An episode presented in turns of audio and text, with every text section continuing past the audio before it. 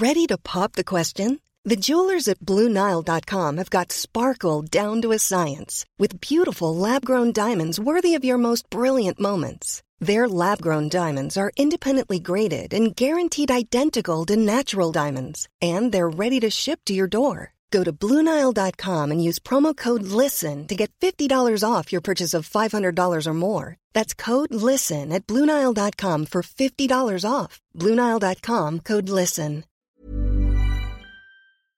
Serre, ouvre-moi, ou le chasseur me tuera. Lapin, lapin, on trigane. Me serrer la main, me serrer la main, me serrer la main. Lui, c'est mon petit garçon. Il vous a probablement fait craquer avec sa petite chanson. Moi, je suis Shane Love, une maman solo qui a décidé de partir à la rencontre des femmes du monde pour parler sans filtre de la maternité. Alors bienvenue à vous dans le tourbillon, le podcast qui parle de la maternité, la vraie, loin des filtres Instagram. Marie a mis 7 ans pour tomber enceinte, 7 longues années durant lesquelles elle a fait face à l'infertilité et à tout ce qui va avec. Espoir, déception, culpabilité, mais aussi les conseils non sollicités comme les arrête d'y penser, les mauvaises rencontres médicales, le temps perdu, les piqûres quotidiennes, les inséminations, la PMA. Alors pendant son périple, munie de son carnet, Marie a noté les injonctions patriarcales qui régissent l'infertilité, elle a dessiné les situations ubuesques qu'elle a vécues et a fait de sérieuses recherches pour briser les tabous avec humour dans sa BD Un bébé si je peux. Un couple sur cinq connaît des difficultés pour avoir un bébé, et Marie est bien décidée à démonter toutes les idées reçues comme quoi la stérilité serait liée au mental. Dans cet épisode, Marie nous plonge sans filtre dans l'univers de la PMA, elle nous raconte toutes les épreuves traversées physiquement et psychologiquement, sa vie de couple dans ce parcours et comment elle a accueilli la nouvelle de sa grossesse quand enfin, sept ans plus tard, le miracle s'est produit. Bonne écoute. Bonjour Marie. Bonjour Shane. Merci beaucoup de nous raconter ton histoire dans le tourbillon.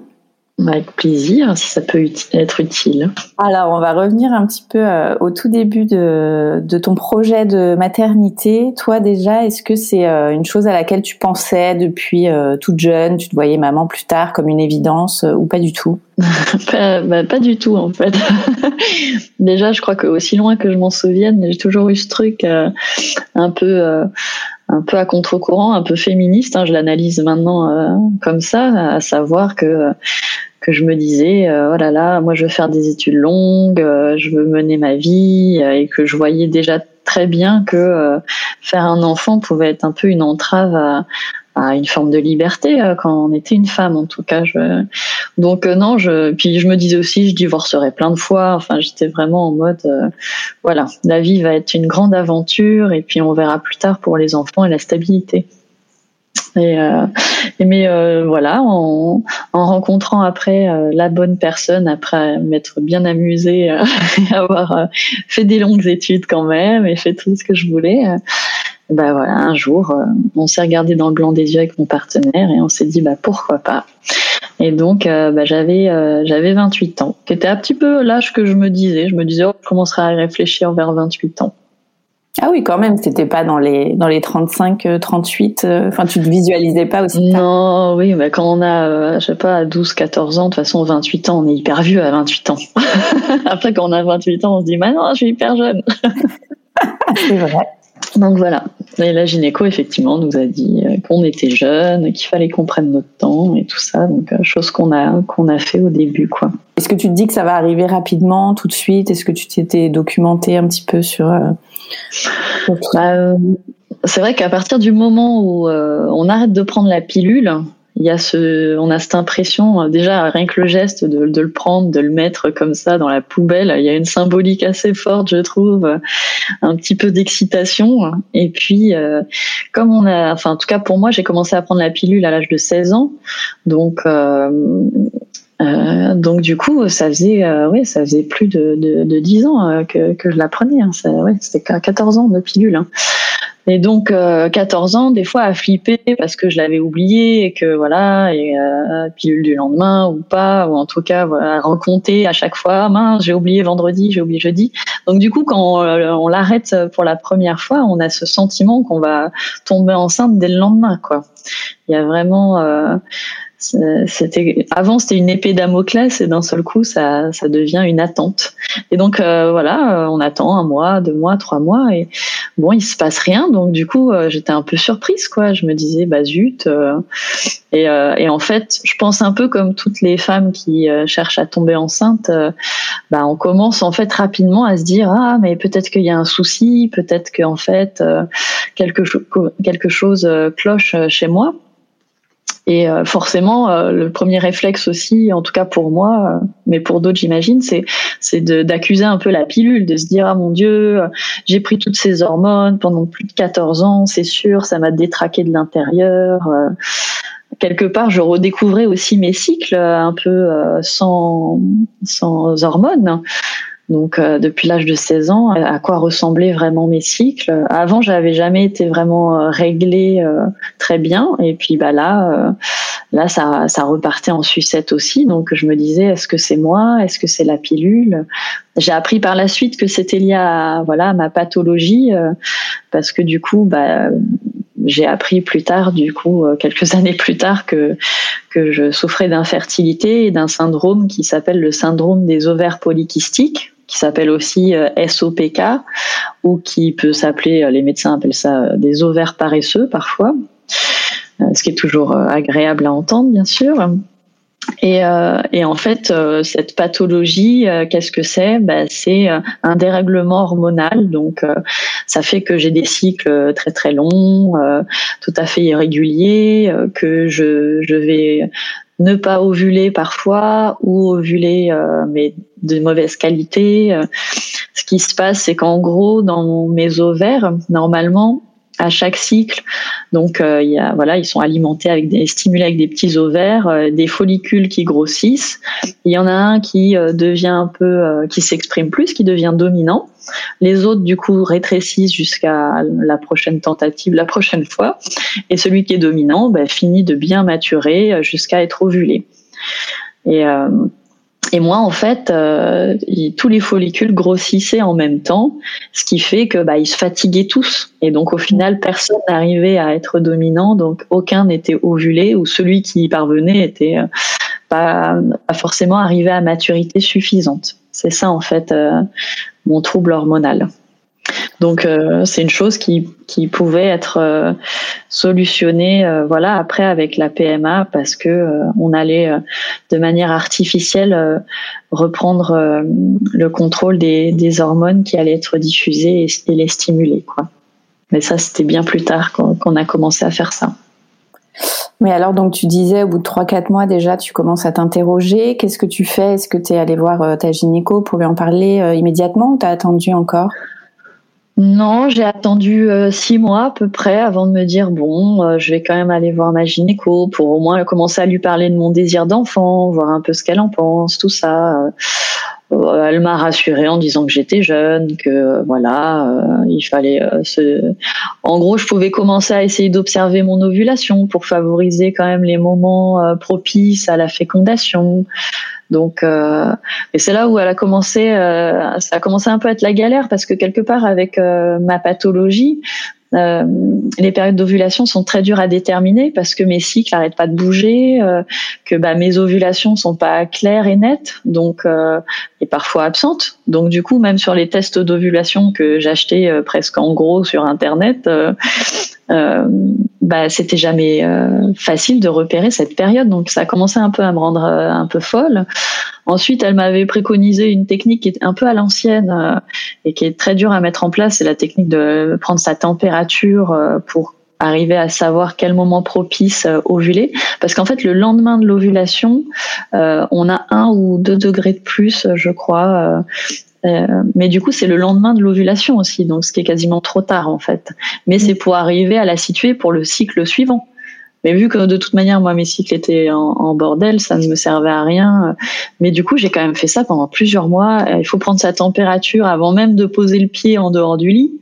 Euh, par voie rectale. Donc, euh, à peine t'ouvres un œil, il faut te mettre un thermomètre dans les fesses. Euh, euh sachant que si tu as un peu euh, bu la veille ou voilà, etc., bah, ta température augmente un peu. Donc, bah, ça joue sur les résultats. Enfin bon, ce genre de truc. Et puis après plusieurs mois, je suis retournée la voir. Donc je sais pas, là ça, ça faisait quoi, peut-être neuf mois qu'on essayait. Et puis bah là, elle a commencé à, à me dire qu'il fallait faire un autre test qui est le test de une heure. Ça s'appelle H-U-N-E-R. Et, euh, et, qui consiste en fait à, pouvoir observer la qualité de la glaire. Alors la glaire cervicale, c'est en fait euh, ce qu'on observe quand on est en période justement d'ovulation. Ça ressemble un peu à un liquide blanchâtre euh, transparent. Et au moment où on est le plus fertile, donc au moment où il faut avoir des rapports sexuels quand on veut tomber enceinte, cette glaire, on peut la récupérer entre les doigts et quand tu écartes, ça doit être visqueux comme un blanc d'œuf. Donc euh, déjà, tu te mets à tripatouiller ta culotte à chaque fois que tu vas faire pipi pour essayer de voir machin. Donc pareil, c'est hyper glamour aussi comme euh, comme situation. Et donc ce test de une heure, bah, ça consiste à euh, quand on voit que cette glaire est, est au bon stade, il faut avoir un rapport sexuel et euh, quelques heures après euh, courir au laboratoire pour qu'il ponctionne un peu de cette glaire pour observer si les spermatozoïdes arrivent à bien nager à l'intérieur pour voir parce que cette glaire aussi sert empêcher certains spermatozoïdes de passer, c'est-à-dire ceux qui vont être. Ça fait déjà une première sélection. si les spermatozoïdes sont pas assez en forme, bah, ils n'arrivent pas à passer ce, cette petite paroi à l'entrée du vagin. Et, euh, donc, du coup, euh, bah, ça, préserve. Ton copain avait fait des tests aussi au même moment? Non, euh, non, non. Euh, ça, c'est un truc aussi qui est euh, dans, la, bande dessinée que j'ai, dessinée là-dessus et dans tous les échos que j'ai. voilà, il y a toujours cette part un peu. c'est assez féministe comme, ouvrage, notamment parce que souvent, bah, les hommes sont testés bien à la fin. c'est un truc qui voilà, qui pour moi de la misogynie médicale. Mais j'ai encore une amie la semaine dernière qui me disait ça que elle, avait passé un an à faire une batterie d'examens dont certains sont trop, très douloureux quand même, un très invasif, voilà, célioscopie, donc elle passait sur le billard quoi. Et à la fin de ces un an, après avoir fait tout ça, bah, ils ont enfin testé son mec, qui du coup, bah pour les hommes, c'est un seul examen, donc c'est simple euh, entre guillemets, même s'il faut aller se masturber au labo et que c'est pas rigolo, euh, ça reste quand même relativement euh, peu invasif et assez rapide. Et donc, bah, il se trouve que là, c'était son mec qui, était voilà, qui avait des problèmes de sperme. Donc, il y a souvent ça qui, je trouve, est, non seulement illogique, mais en plus, voilà, révèle une certaine misogynie euh, médicale. Euh. Donc non, euh, mon compagnon n'avait pas été testé encore. Et on était déjà avec un truc très contraignant, du coup, de, bah, pour ce test de une heure de, de sexe sur commande. C'est-à-dire qu'il fallait faire l'amour selon le bon vouloir du labo aussi. Parce c'était euh, donc moi j'avais par exemple euh, eu des rendez-vous qui étaient euh, parfois à 7h30 du matin. Il fallait avoir un rapport sexuel deux heures avant. Donc tu mets ton réveil pour qu'à 5 heures du mat tu te réveilles pour faire l'amour quoi. Donc tu rentres dans des dans des choses déjà assez compliquées et qui bouleversent le couple. Comment tu l'as vécu toi ça à ce moment-là? Le fait que tout devienne un peu enfin complètement médicalisé et on se rend pas trop compte au début. Hein. Euh, on, est un peu comme euh, comme tout le monde. En plus, voilà, le mot infertilité avait pas encore été prononcé, donc je je me disais juste bon bah c'est ce que tout le monde fait en fait euh, quand c'est c'est pour aider un peu la chose. Donc on est on fait confiance au docteur. c'est bête et méchant. On, on, suit un petit peu ce qu'on nous préconise quoi. Donc euh, bah j'étais pas j'étais pas contente mais euh, je, voilà je prenais sur moi quoi. Et avec mon compagnon on essayait de d'en pas d'en rire parce qu'il faut pas exagérer non plus surtout à 5 heures du mat. Mais en tout cas de dédramatiser de se dire bon euh, c'est juste un examen et tout ça mais euh, on a passé des mois et des mois à essayer de réussir ce test. Et c'est vrai que qu'avec ma pathologie, en fait, c'était peine perdue. Donc, euh, j'étais pas tombée sur une très bonne gynéco au début. En fait, l'infertilité, euh, c'est vraiment particulier. Et pourtant, elle sur euh, sur sa plaque avait marqué spécialiste en infertilité, mais euh, il y en a beaucoup qui mettent ça juste pour aguicher, voilà, plus largement les clients. Elle, elle était, elle était quand même à côté de la plaque. Je l'ai vue ça m'a voilà j'ai perdu deux ans avec elle. Deux ans à pas savoir euh, ce que j'avais non plus à pas être diagnostiquée euh, donc euh, ça peut on perd vite des années en fait à avoir le mauvais interlocuteur ou interlocutrice est-ce que toi, dans ton entourage, tu avais des personnes aussi, soit qui étaient déjà parents et qui avaient, qui avaient une grossesse rapide, ou au contraire, comme toi, qui, qui galéraient un peu pour avoir leur premier? À l'époque, à 28 ans, j'avais mes premières copines euh, qui commençaient à avoir leur euh, leur premier enfant. Après, euh, bon, nous on commençait à peine, donc j'étais pas non plus super inquiète. Bon, je commençais à y réfléchir de plus en plus. Forcément, ça ça commençait à me prendre la tête, mais voilà, je m'imaginais pas enfin, j'imaginais pas que ce serait aussi galère, euh, parce qu'au final, j'ai mis donc euh, sept ans à tomber enceinte. Euh, là, à la fin de la première année, du coup, cette fameuse gynéco, donc lors d'un rendez-vous, me fait bon, bah voilà, bon bah du coup, là, on va on va voir ce qu'on peut faire pour votre infertilité, nan, et puis là, dans, dans ma tête, ça se bloque. Je fais what? Qu'est-ce qui se passe là? Genre, euh, elle est passée de tout va bien, vous êtes jeune, à euh, bon, il faudrait quand même faire quelque chose pour votre infertilité. Donc, euh, donc je suis ressortie de là bien sonnée, à me dire mais qu'est-ce que c'est que ce truc? Après, en faisant des recherches, voilà, j'ai vu que l'OMS considère qu'après un an de tentatives infructueuses, on, est considéré comme infertile. Donc, euh, bah, comme un, un, vieux yaourt périmé euh, de la veille au soir, voilà, j'étais passé de l'autre côté, on était passé de l'autre côté. Euh. Donc ça, ça a été le premier choc, et on a commencé à faire donc ce qui s'appelle le bilan de fertilité.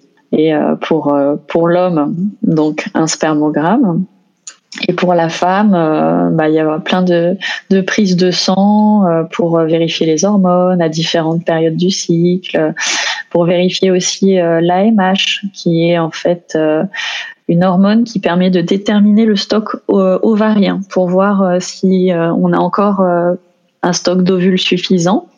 Parce qu'il faut savoir que nous, les femmes, nous naissons avec un stock d'ovules déjà déterminé et limité, des, des bébés. Là où les hommes en fait, ben, en fait produisent leurs gamètes et ça se renouvelle tous les deux mois.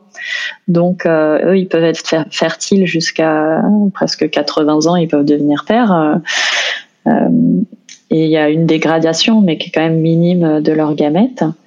Ce qui fait aussi que le, spermogramme, quand ils en font, bah, il faut les renouveler parfois, parce que d'un mois sur l'autre, ça peut varier aussi selon. Hein. Mais voilà. Et donc pour la femme, on vérifie ce, ce, taux d'AMH. Donc quand on a, comme moi, euh, un syndrome euh, des ovaires polykystiques, généralement, on a une, AMH assez élevée, donc j'ai une, bonne réserve ovarienne. Mais, là, tu savais, là, tu savais toujours pas que tu avais euh. Non, non, je savais toujours pas ce que j'avais. Non, non, non.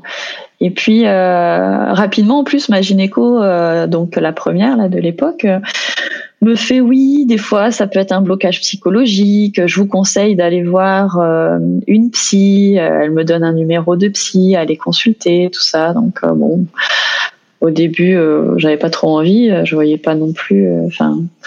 Je me dis bah moi ça, ça va, je me sens bien dans mes pompes. je vais pas. pourquoi aller voir juste pour ça? Après, il m'est arrivé d'autres trucs dans, dans la vie les années suivantes, euh, voilà, personnelles et familiales, qui ont fait que j'ai eu la nécessité. Du coup, j'ai été la voir. Mais effectivement, cette psy m'a confirmé que oui, elle, elle pouvait euh, m'aider à mieux, euh, comment dire, gérer le stress et ce qui m'arrivait dans la vie, mais qu'en aucun cas, elle considérait que ça pouvait être un blocage psy. Chose que j'ai découvert par la suite aussi et, dont je, je, parle dans ma BD, que le, le stress et et les blocages psy euh, ne sont pas infertilisants. Euh. Donc, euh, donc voilà. Mais donc elle, pareil, elle était déjà avec cette idée reçue de, bah, il y a peut-être quelque chose qui cloche chez toi, dans ta tête, quoi. Donc il y a eu plein de choses comme ça et puis au bout d'un moment en fait elle était hyper bordélique et tout ça aussi elle perdait tout le temps mes dossiers elle savait jamais trop donc j'ai changé de gynéco en me disant bon il faut que c'est euh, pour dire, euh, c'est une anecdote, mais euh, bon, pour dire que des fois on a du mal à changer de praticien parce qu'on s'est engagé, on se sent un peu redevable aussi. Enfin, il y a plein de trucs comme ça. Moi, c'est ma grand-mère quasiment un peu avant de, de décéder qui m'a dit "Mais Marie, change de gynéco, voyons." Et du coup, il a fallu ça pour que je me dise, mais elle a raison, en fait. Il faut que, faut que je prenne en main quelqu'un qui, euh, qui sache un peu mieux de quoi il retourne. Et j'ai changé de gynéco et euh, l'autre gynéco m'a refait faire euh, des tests et en un mois, je, on savait ma pathologie. donc c'était pas non plus trop compliqué. C'est juste faut trouver des personnes compétentes et, et ça c'est vraiment un conseil que je dis à tout le monde. N'hésitez pas à changer de gynéco si vous voyez, si vous en avez l'opportunité, hein, parce que quand on habite en, campagne avec les déserts médicaux et tout ça, c'est compliqué. Mais euh, mais voilà, euh, n'hésitez pas. Euh, à avoir d'autres avis, euh, c'est trop important. On perd trop de temps avec euh, avec des gens qui ont une emprise euh, parfois pas terrible sur nous aussi. voilà, il peut y avoir plein de soucis. Donc voilà. Et au cours bah, d'une échographie endo-vaginale, donc avec une sonde qu'on met à l'intérieur pour aller voir un peu comment ça ovule. Bah moi, on m'a sorti, voilà, madame, apparemment, vous avez des ovaires polykystiques. Enfin non, on m'a dit des ovaires paresseux. Donc c'est là où j'ai fait what? Je savais même pas que ça existait. C'est vraiment un terme scientifique. Ah oui, oui. Euh, elle m'a expliqué vaguement de quoi il s'agissait, mais bon. Sur le coup, j'étais soulagée parce que euh, je me disais ah bon ben on sait enfin ce que j'ai. Euh, et puis en même temps, j'étais comme au bord d'un gouffre parce que je me disais mais où est-ce que tout ça va m'amener? Qu'est-ce que ça signifie? Est-ce que je vais arriver à être mère? Est-ce que c'était un peu les deux, le soulagement euh, de se dire bon bah voilà, maintenant je sais ce que j'ai, on va pouvoir peut-être faire quelque chose, et en même temps me dire mais qu'est-ce que c'est?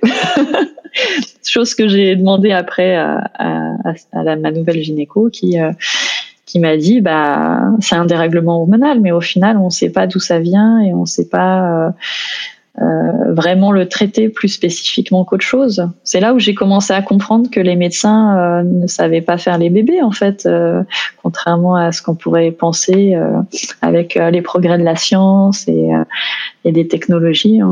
On prend juste la main sur les hormones, on favorise la mise en contact et en relation, mais au final, on peut pas vraiment faire beaucoup plus c'est pour ça d'ailleurs que certains euh, voilà sortent de parcours de PMA, euh, donc de procréation médicalement assistée euh, compliqué et parfois bah, sans enfant quoi. C'est pas non plus gagné. Hein. Et c'est d'ailleurs cette angoisse là qui qui est la plus terrible de se dire est-ce que je vais y arriver quoi? Est-ce qu'un jour je vais tenir dans mes bras mon enfant? Est-ce qu'un jour mon corps va m'écouter Enfin va m'écouter, va répondre plus à mes à mes à mes prières, à mes attentes, à savoir euh, tomber enceinte. Euh, est-ce que euh, est-ce que je vais être normale, quoi, comme toutes les autres femmes Est-ce que est-ce que est-ce que est-ce que est-ce que Mille questions à la seconde tout le temps et tard dans la nuit. Et alors là, quand on te fait le diagnostic, toi déjà, comment tu comment tu vis ce ce diagnostic T'es soulagé quand même qu'il y, ait, euh, quelque chose qui soit posé? Ouais, ça c'est sûr que c'est un premier soulagement. Euh, et donc, euh, bah, rapidement, elle me, elle me propose donc la gynéco de, de prendre des, des cachets pour aider mon ovulation, mmh. voilà, pour la réguler. Et donc, pareil, après, de faire bah, des rapports sexuels pendant la période de fécondation, euh, donc la période propice. Donc euh, bah, là commence plusieurs mois, presque une année aussi, à prendre différents cachets euh, pour stimuler hormonalement, pour favoriser le, fait que l'embryon, s'il y en a un, puisse euh, bien se loger dans l'endomètre. Enfin, donc je commence à être euh, déjà pas mal de cachets euh, par jour. Et puis chaque mois, toujours pareil, test d'ovulation, rapport sur commande. Donc ça, ça, commence à devenir très pesant en fait psychologiquement à tel point que euh, à force que les gens me disent euh, mais c'est dans ta tête euh, détends-toi déstresse-toi machine elle est partie en vacances elle est tombée enceinte direct machine elle s'est bourrée la gueule l'autre soir et paf elle est tombée enceinte nanana enfin bon. Et on commence à être tellement fatigué aussi dans, dans mon couple que on s'est dit bon bah vas-y on fait un break on a besoin là on va péter un câble sinon c'est pas possible. Il faut quand même que que notre couple c'est quand même nous l'important aussi. On fait cette, on veut faire cet enfant par amour euh, cet amour il faut le préserver aussi. Donc tout ça mélangé ben, on a fait un, break de presque un an. Ça c'était au bout de combien de temps? On en est à combien de temps là? je sais plus peut-être euh, peut-être presque trois ans déjà un truc comme ça hein, tu vois c'est donc trois ans, ça commence à être un peu long aussi. Hein. Et puis bon, euh, pareil, euh, vous êtes jeune, vous avez quand même le temps, on va pas partir tout de suite euh, en PMA, machin. Hein.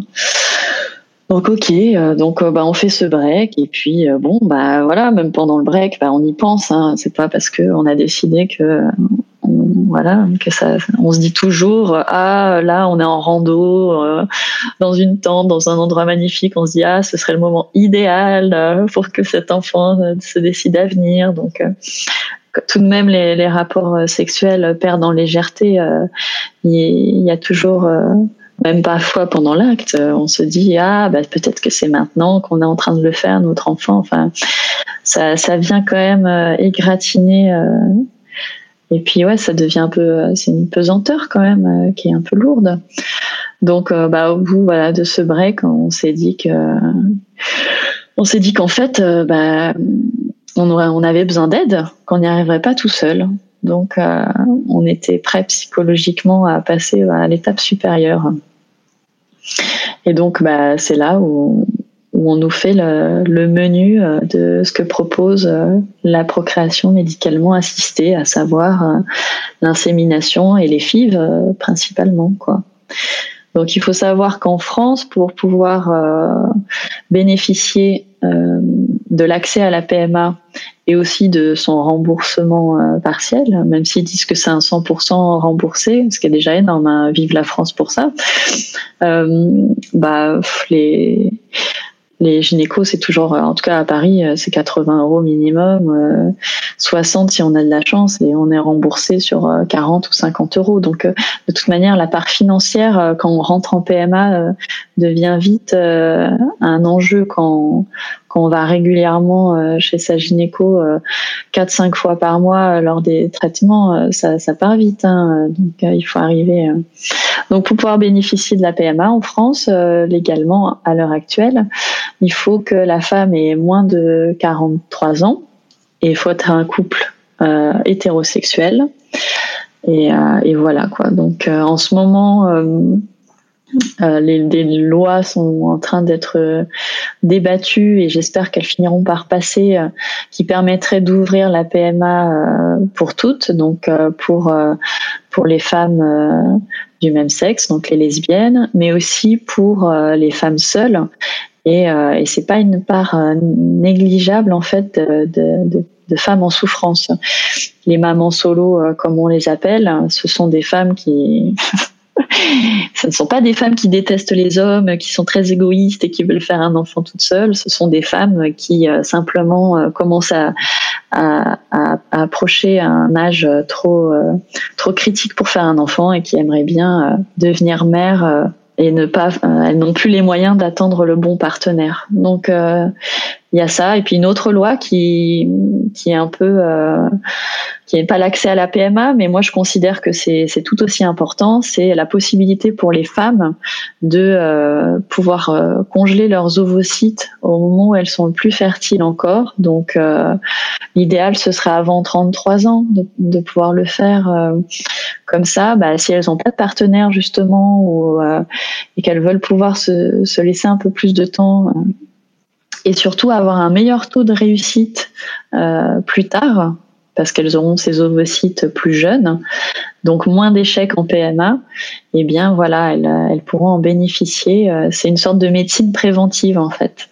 Et encore à l'heure actuelle, on nous sort voilà des discours paternalistes et infantilisants sur le fait que que les femmes ont besoin d'être préservées d'elles-mêmes notamment du milieu du travail, qui serait trop discriminant et qui, euh, du coup, les, les forcerait à, à, faire ça et à retarder leur projet de naissance, alors que c'est tout à fait hypocrite parce que c'est déjà le cas, en fait. Les femmes, euh, un tiers des femmes euh, reportent ou renoncent à un projet d'enfant pour des raisons professionnelles, parce que bah il y a cette ségrégation, cette inégalité au travail euh, qui nous met déjà dans cette posture là. Donc euh, c'est vraiment, euh, en gros, on donne pas de solution à aucun niveau, quoi, ni au niveau professionnel parce que les choses ne bougent pas, ni on ne laisse pas les femmes encore une fois choisir pour elles de ce qu'elles veulent faire de leur corps faut qu'on gère euh, la contraception. Ça, on a bien compris que c'était aux femmes de, de prendre en charge la, le côté contraceptif, donc ne pas avoir d'enfant. Mais alors, euh, quand on décide de vouloir un enfant, bah là, on nous en donne pas les moyens. Donc moi, c'est quelque chose qui qui continue à me mettre dans une grande colère euh, en 2021. Je trouve ça inadmissible. Surtout en France, il y a tellement de pays maintenant qui, qui le font. Et c'est d'autant plus hypocrite d'ailleurs que pour un homme, euh, il peut congeler, euh, c'est légal, il peut congeler euh, ses paillettes de sperme sur une simple ordonnance. Donc c'est encore une fois, voilà, deux poids deux mesures pour les femmes c'est en ça où ma bande dessinée a un aspect aussi euh, féministe, c'est que même cette injonction qu'on entend très très souvent de euh, c'est dans ta tête, détends-toi, déstresse-toi, euh, les hommes ne reçoivent pas ce genre de conseils qui se veulent bienveillantes, mais qui sont hyper culpabilisants. on dit pas aux hommes détends-toi, pars en vacances, tu auras des meilleurs spermatozoïdes. Donc voilà, et donc alors comment comment tu rentres dans ce parcours de, de PMA euh, mentalement et quelles sont les étapes euh? Euh, Mentalement, quand on rentre en PMA, c'est c'est bien le bordel hein, parce que il y a plein de sigles, on n'arrive pas à tout comprendre, quelle est la différence, qu'est-ce que c'est exactement une insémination, tout ça c'est flou. On commence à regarder un peu sur internet parce qu'il y a pas mal de, euh, communautés euh, d'infertiles qui, qui discutent, qui essayent de s'entraider et tout ça. Elles ont un langage euh, qui leur est propre. genre pour gynéco c'est Gigi, t'entends des trucs genre j'ai mis c'est quoi des, des, des congélos. Enfin, je retrouve plus le terme exact, mais en gros, il y a, y a toute une, euh, voilà, un argot euh, et, et, surtout des timelines, c'est-à-dire euh, à J7, à, à, y a, y a, c'est par rapport à l'ovulation, mais des fois c'est par rapport aussi à la ponction, des fois c'est par rapport euh, au fait d'avoir implanté euh, l'embryon. Donc, enfin, ça, ça, devient vite. Je, je pigeais plus rien, quoi. J'étais jamais. Et puis il y a plein de protocoles différents de stimulation, des protocoles longs, des protocoles courts. Tu, tu te dis waouh, qu'est-ce que c'est que ce truc? Donc du coup. Euh, du coup, j'ai commencé à faire des recherches à partir de ce moment-là pour déjà moi savoir comment faire mes choix. Euh, parce que est-ce que je, je, pars directement en FIV? Est-ce que je pars en insémination? Euh, Qu'est-ce qui se passe? Faut savoir aussi que bah, la sécurité sociale euh, rembourse cinq tentatives d'insémination et trois euh, en FIV. Donc, euh, donc voilà, faut pas griller ses cartes non plus parce qu'après ça devient très très cher et très très compliqué. Donc euh, donc voilà, naturellement on s'est dit bon, on va commencer petit, euh, ce qui est aussi le moins perturbant et le moins violent au niveau des hormones, à savoir l'insémination. Donc euh, donc en gros, euh, en gros, une fois qu'on était tous d'accord, euh, mon compagnon, moi et puis la gynéco, ben, déjà il faut commencer par remplir un long dossier pour pouvoir bénéficier euh, de l'accès euh, aux soins de la PMA et du remboursement. Donc ça, ce dossier, bah, c'est de nouveau une série d'examens pour bien montrer que on est infertile et qu'on a besoin d'aide. Euh, et, ça prend presque deux mois à constituer. Faut savoir que le temps en PMA est très relatif. Hein. C'est tout prend du temps tout le temps, alors qu'on en a marre d'attendre justement.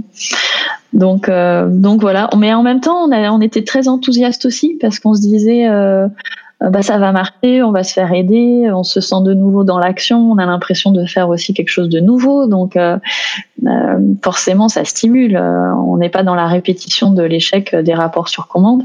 Et puis surtout, il y a aussi ce truc-là, on se dit bon, là la médecine va prendre le dessus, enfin pas le dessus, c'est un lapsus, le relais, mais en tout cas, il y a ce truc-là où euh, hormonalement, euh, on va être dégagé de, de rapports sexuels euh, sur commande, en fait. Là, on va de nouveau pouvoir réinvestir notre intimité dans un but juste, voilà, de plaisir et de sensualité et, pas d'efficacité. Donc ça, c'était un premier soulagement à l'intérieur même du couple et, et nécessaire. Et puis d'un autre côté, on se disait voilà, euh, ça, on va avoir plus de chances euh, d'y arriver, donc euh, donc c'est super. Et techniquement, après, bah, comment ça se passe une fois qu'on a reçu tous les tampons administratifs et qu'on a enfin accès à la PMA on, va attendre les règles, voilà. Et comme ça, dès la fin d'un cycle, eh bien, on va commencer la stimulation hormonale, donc donc pour euh, c'est surtout la femme hein, qui de toute façon, euh, même si c'est l'homme qui est infertile, c'est la femme qui va euh, devoir se stimuler hormonalement et donc avoir prendre en charge le plus gros des, traitements quand même. Hein. Ce qui crée d'autres décalages dans le couple quand c'est l'homme qui est infertile, qui culpabilise déjà et qui voit qu'en plus bah, c'est sa compagne qui prend en charge tout ça, quoi, toutes ces contraintes. Euh, parce que en gros, pendant dix jours, on va être stimulé hormonalement, donc ça veut dire piqûre euh, d'hormones euh, à heure fixe. Donc c'est une sorte de petit stylet. On met la cartouche d'hormones, on, on, tourne pour bien mettre sur le bon réglage. Et puis après, bah, on se pince la peau du ventre et puis hop, on fait pénétrer l'aiguille, on appuie sur euh, la tête du stylet pour libérer les hormones et, voilà quoi.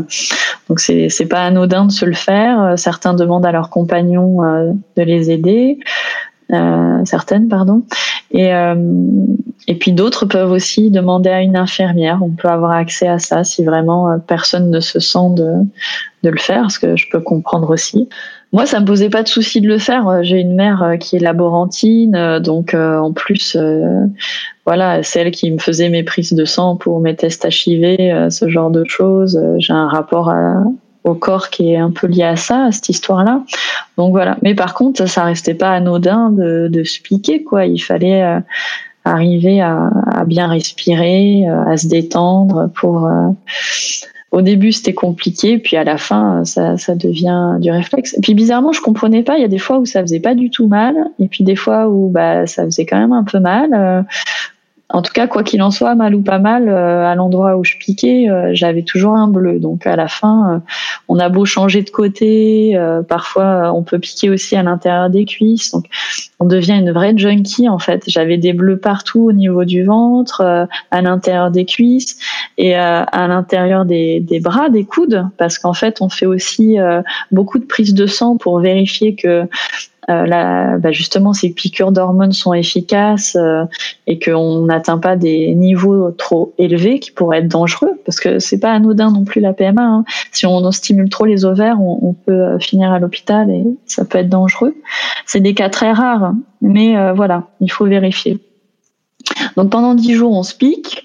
Pendant dix jours, tous les deux trois jours, on va faire ces prises de sang hormonales pour voir donc les journées ressemblent à ça. C'est en gros 7 euh, heures le réveil sonne, euh, une demi-heure après tu es au labo pour ta prise de sang, euh, tu cours pour aller au travail, entre midi et deux tu, tu cours pour choper un sandwich, tu sautes dans le métro, tu arrives chez la gynéco, tu patientes pendant peut-être 45 minutes comme d'hab, tu as un rendez-vous express euh, en un quart d'heure, tu ressautes dans le métro, tu arrives en retard au boulot, tu te fais engueuler, puis après tu essayes de que la gynéco ait les résultats du labo pour savoir s'il faut réajuster le niveau hormonal.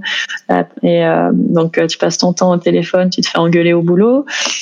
et puis après bah, c'est l'heure de la piqûre parce que c'est à heure fixe. C'est souvent le soir, donc bah, tu sors un peu plus tôt du travail, tu te fais engueuler, euh, tu cours euh, chez toi, tu finis par avoir soit un message euh, ou un mail de ta gynéco qui dit ok c'est bon, on continue sur ce dosage ou non il faut un peu plus ou un peu moins. Et enfin, tu te fais ta piqûre et la journée se termine. Et c'est ça tous les deux, trois jours. Jusqu'à ce que, lors de l'échographie, parce qu'en fait, le midi, quand on fait ce rendez-vous gynéco, c'est pour faire une échographie. Donc, c'est toujours sympa aussi parce que c'est toujours endovaginal. Donc, ça, ressemble, la sonde ressemble à une sorte de gode.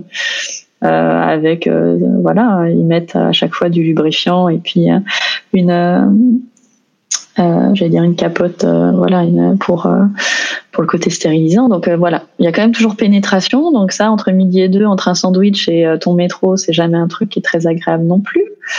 Et donc on check euh, que les petits follicules grossissent bien, qu'il y en a un euh, qui prend le dessus comme il faut. Et, et quand on voit qu'il y en a un qui est très beau, qui va commencer à pouvoir euh, sortir, eh bien là, hop, il y a une, il y, un soir où on fait deux piqûres. Une pour bloquer l'ovulation pour pas que ça ovule trop tôt et l'autre pour justement euh, lancer l'ovulation qui aura lieu 48 heures précises après. Et donc 48 heures précises après, c'est le jour de l'insémination.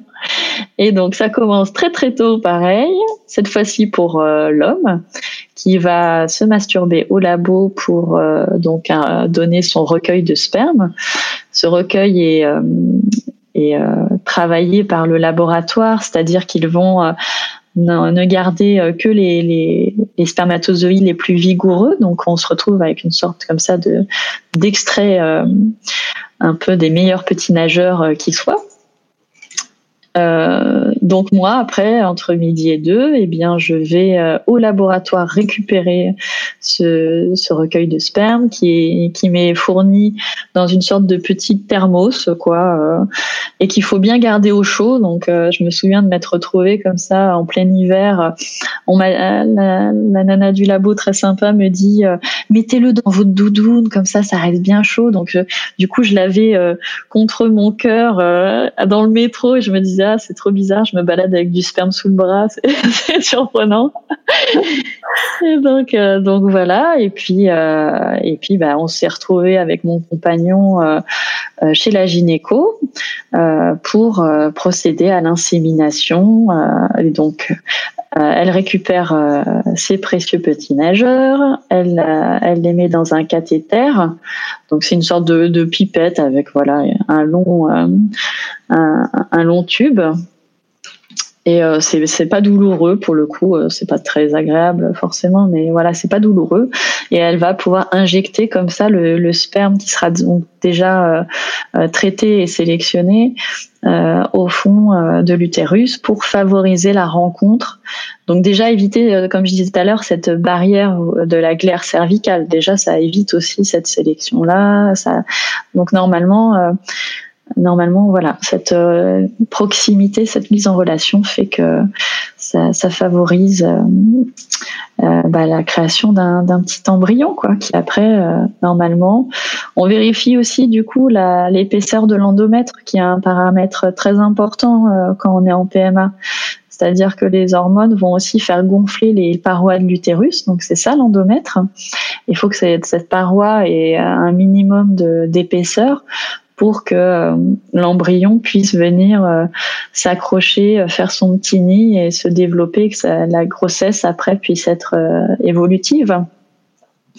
Et d'ailleurs, quand ça marche pas, bah, ce qu'on appelle les règles, c'est ça, c'est l'endomètre en fait qui se, qui lorsqu'il n'y a pas eu fécondation, l'endomètre, voilà, à chaque cycle se, se détache et c'est ça que, qui fait, c'est ça les règles en fait. C'est l'endomètre qui euh, à chaque fois se renouvelle et se désagrège.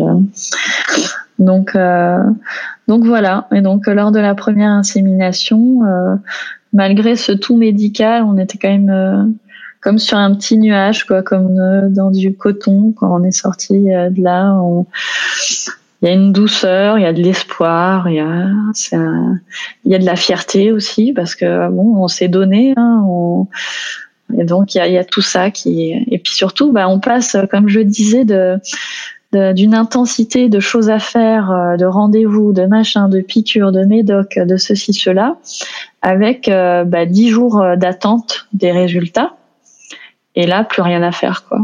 Et donc, euh, chaque heure, chaque jour devient une éternité qui s'étire, qui s'étire, et on se dit ah peut-être. Donc on est à, à l'écoute de soi, on se dit est-ce que mes seins ont grossi, est-ce que je sens quelque chose, est-ce que tout de suite, euh, voilà. donc, euh, donc pareil, pendant ces dix jours-là, on passe par plein d'émotions, euh, d'espoir, de, de projection, de matin, jusqu'à ce que les résultats arrivent et que donc le matin des, de ces fameux résultats, on va faire une prise de sang le matin et puis on attend le début d'après-midi les résultats. et puis bon, bah pour moi ça a été très très souvent négatif quoi. Donc c'est vrai qu'au bout d'un moment, je commençais à avoir mes rituels. Généralement, euh, j'allais faire. Euh, J'essayais de pas travailler ce jour-là. Déjà, c'est très important. Moi, j'avais la chance de pouvoir euh, de pouvoir le faire vu que je, suis intermittente du spectacle. Des fois, je peux avoir des journées par-ci par-là où, où je travaille pas. Donc, pour ceux celles qui peuvent, voilà, tant mieux. Pour les autres, bah, je, je compatis. c'est compliqué. Hein. Parce que quand on apprend que c'est négatif, euh, on a juste envie d'être seul et, euh, de pouvoir s'effondrer de manière euh, pudique, j'ai envie de dire. On n'a jamais envie de montrer sa faiblesse à tout le monde, surtout à des gens qu'on n'apprécie pas forcément. voilà. Et donc moi, mes rituels à la fin, c'était bah je, je voilà, je, faisais ma prise de sang le matin et puis après je rentrais et je faisais le ménage quoi. C'était le truc où je me disais comme ça, quand je m'effondrais comme une vieille merde, au moins ce sera propre. et puis ça m'occupait physiquement quoi. Il y avait un truc, euh, voilà quoi. Je pouvais regarder aussi peut-être euh, ce genre de film un peu honteux, euh, des, séries romantiques, des, comédies. voilà, c'est où tu poses le cerveau et où c'est juste marshmallow. voilà, on a besoin un peu de ça aussi parfois. Puis au début, bon bah voilà, quand c'était négatif, tout le monde me disait vas-y, euh, bourre-toi la gueule, on va faire la fête, euh, tu vas voir, euh, voilà, des, choses un peu classiques pour affronter les, se rebeller contre la vie qui qui, qui apporte pas ce qu'on veut. Donc au début, je faisais vachement ça, et puis en fait, quand on a ces règles, parce que du coup le lendemain des résultats, souvent j'avais de nouveau mes règles, bah, le début des règles, c'est le début d'un nouveau cycle. Donc on se retrouve trois quatre jours après à repartir si on le souhaite, euh, faire une nouvelle tentative d'insémination. Donc, et vu que boire de l'alcool, fumer, euh, tout ça, c'est nocif pour les gamètes, on veut mettre toutes nos chances de côté. Donc, euh, bah, tu te bourres la gueule une journée, puis après, le lendemain, tu es de nouveau dans les starting blocks. Donc, à la fin, j'avais même la flamme de me bourrer la gueule. J'étais, ah non, de toute façon. donc, euh, donc voilà pour l'insémination. Et, et, on en a fait, on en a fait cinq. Hein. On a fait cinq. Euh, Sur combien de temps, du coup T'enchaînais à chaque fois? Il y a des moments où on enchaînait, des moments où on ralentissait parce que euh, parce qu'aussi euh, voilà, bah il y a des il y a des mois où bah la gynéco euh, part en vacances, il y a des mois où où faut arrêter pour pour d'autres raisons, je sais plus je sais plus combien de temps sur combien de temps ça s'est étalé mais sur sur plusieurs années hein, facilement. Et c'est vrai qu'il y a ce truc-là aussi euh, qu'on perçoit pas forcément, mais dont on se rend compte assez rapidement quand on est en PMA, c'est qu'on met euh, tout d'un coup la, vie est sur pause. C'est-à-dire que quand tu veux partir en vacances, tu regardes à quelle période de ton cycle tu es, tu euh, tu cherches à savoir, tu cales tes vacances selon ceux de la gynéco, tu il y a des week-ends, bah t'hésites à partir parce que tu sais que que tu vas devoir faire une échographie et qu'il faut pas que tu t'éloignes ou qu'il faut qu'il y ait un labo. Et la gynéco veut que ce soit toujours le même labo parce que c'est vrai que d'un labo à l'autre euh, euh, il peut y avoir des écarts euh, ils sont pas les mêmes manières. Donc pour que les, les, résultats soient probants il faut que ça vienne de la même source. Donc en fait tu, tu finis moi j'avais l'impression avec une sorte de, de bracelet électronique relié à ta gynéco quoi. C'est et donc ta vie ta, ta vie est mise sur pause quoi tu, tu ne fais plus que ça. Donc c'est d'autant plus troublant et énervant et rageant quand quelqu'un arrive et te fait non mais tu sais quoi faut vraiment que tu arrêtes d'y penser ça devient trop obsédant et alors que c'est juste impossible de ne pas y penser. Soit on est en PMA et de toute manière il faut prendre des rendez-vous on y pense. Soit bah on a décidé de faire un break comme nous on avait fait et, de toute manière euh, bah y penses quand même. Donc euh, c'est juste une, injonction impossible à, réaliser. Donc euh, ça culpabilise et puis euh, ça met face à un paradoxe. en tout cas, c'est inatteignable, quoi. Et donc, tu commences la FIV suite à ça? Au bout d'un, bah, au bout du cinquième échec, déjà moi la cinquième, j'avais plus du tout envie d'y aller parce que je me dis il y a pas de raison que ça fonctionne. faire la même chose et à chaque fois ça foire. voilà, il y a eu aussi, et ça c'est un autre truc, c'est qu'à un moment, on s'est dit ah bah, peut-être que euh, que vous pouvez avoir euh, besoin d'une opération, euh, une celluloscopie. Une celluloscopie, en gros, c'était invasif, quoi. C'était pour aller vérifier qu'il n'y avait pas des morceaux de, comment dire d'endomètre qui qui traînaient un peu et qui auraient pu boucher les trompes ou ce genre de choses.